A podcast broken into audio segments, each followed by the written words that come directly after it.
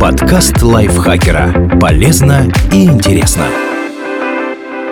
Всем привет! Вы слушаете подкаст лайфхакера. Короткие лекции о продуктивности, мотивации, отношениях, здоровье, обо всем, что делает вашу жизнь легче и проще. Меня зовут Михаил Вольных, и сегодня я расскажу вам про загадочные болезни прошлого, с которыми ученые не могут разобраться до сих пор.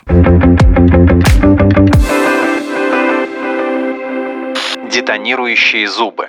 В 1817 году некий священник страшно мучился от боли в клыке, длившейся пять месяцев подряд. В один прекрасный день у него во рту раздался звук, похожий на пистолетный выстрел, и зуб с треском разлетелся на осколки, будто взорвавшись изнутри. После этого священник прошептал жене «Моя боль совсем прошла» и улегся спать на два дня. Вскоре он совсем поправился. Это не единственное подобное происшествие. В XIX веке в Америке и Британии в серьезных медицинских журналах было зафиксировано по крайней мере 6 случаев взрывающихся зубов. Не всем везло так же, как упомянутому Падре. Например, в 1871 году у одной молодой женщины зуб сдетонировал так сильно, что несчастная заработала сотрясение мозга. Почему зубы европейцев 19 века превращались в бомбы замедленного действия, стоматологи по сей день решить не могут. Самое правдоподобное объяснение звучит так. Тогдашние пломбы делались из двух разных металлов, которые превращались во рту в гальваническую батарею а в полостях зубов, за которыми плохо ухаживали, скапливался водород. Случайная искра и бум. Звучит это, конечно, сильно натянуто, но версию получше пока не нашли.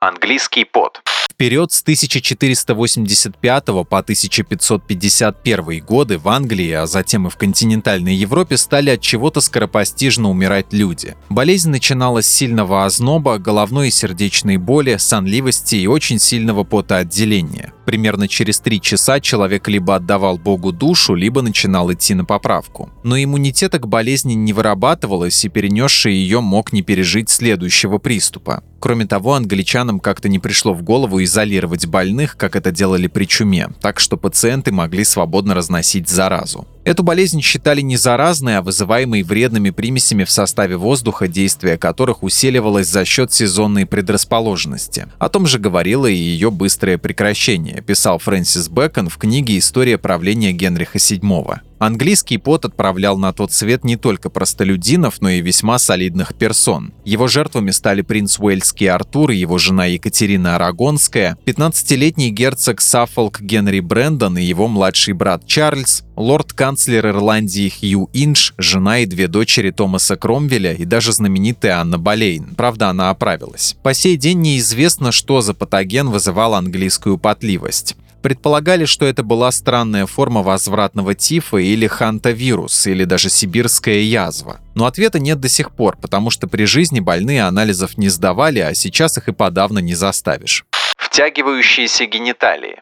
В 1967 году в Сингапуре за один день к врачам обратилось больше сотни мужчин. Они уверяли, что из-за некоего заболевания их половые органы съежились и втянулись внутрь тела, совсем растворившись. Больные были все как один напуганы и считали, что пропавшие пенисы – это, несомненно, предвестие скорой и страшной смерти. Бедняги были уверены, что их члены пропали, потому что они ели мясо хряков, которым делали прививки от свиного гриппа. Правда, при осмотре выяснилось, что у всех обратившихся половые органы в порядке. Но паника у больных была совершенно искренней. Многие даже причиняли себе вред, пытаясь зафиксировать гениталии в неподвижном положении с помощью веревок или металлических зажимов, чтобы удержать их от исчезновения. Позже выяснилось, что от этого странного психического расстройства могут страдать не только мужчины, но и женщины. Были зафиксированы случаи, когда жительницы Юго-Восточной Азии, считая, что у них вот-вот исчезнут груди и половые губы, втыкали в них булавки. Болезнь получила название кора. На малайском это слово обозначает действие черепахи, при котором она втягивает голову в панцирь. И у этого психического недуга давняя история. В средневековой Европе, например, верили, что пенисы по ночам похищают ведьмы, чтобы повесить их на дерево. Неудивительно, что колдуньи стремились сжигать на кострах. Да что там средневековье? В 2003 году в Западной Африке разъяренная толпа убила 36 случайных человек, обвиняя их в краже своих половых органов. До сих пор наука не может взять в толк, почему у людей возникают такие одинаковые болезненные фантазии. Впрочем, сама по себе кора не опасна, если, конечно, больной не будет тыкать себя булавками. Через пару дней бредовые ощущения исчезают сами собой.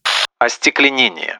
В истории человечества бывали и более оригинальные массовые психозы, чем исчезающие пенисы. Например, в Европе периода позднего Средневековья и раннего Нового времени, с 15 по 17 век, множество людей страдало от странного психического расстройства, заставлявшего думать, что их тела сделаны из стекла. Бедняги верили, что если вести себя неосторожно, можно отколоть от собственного организма кусок или вовсе разбиться на части. Болезнь получила название «стеклянный бред». Самым знаменитым пациентом, перенесшим такое состояние, был король Франции Карл VI. Этот джентльмен так боялся разбиться, что постоянно носил либо доспехи, либо корсет из железных прутьев под одеждой. Он не позволял прикасаться к себе, а во время особого обострения в 1405 году в течение пяти месяцев вообще отказался мыться, есть, стричься и бриться. Десяток крепких лакеев насильно кормили и умывали его величество. Слуги, кстати, тоже носили доспехи, но не потому, что боялись разбиться, а чтобы защититься от сопротивляющегося короля. Тот, хоть и был стеклянным, сражался как железный. Кроме короля, разбиться на куски боялись многие люди чином пониже. Например, голландский теолог Каспар Барлеус, принцесса Александра Баварская считала, что у нее стекло в желудке, или Николь Дюплеси, родственница французского кардинала Ришелье.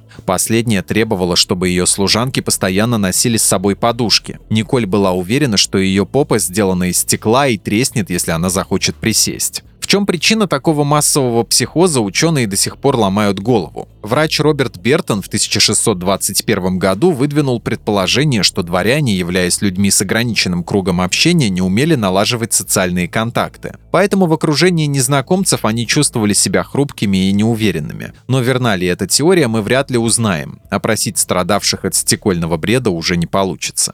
Литаргия.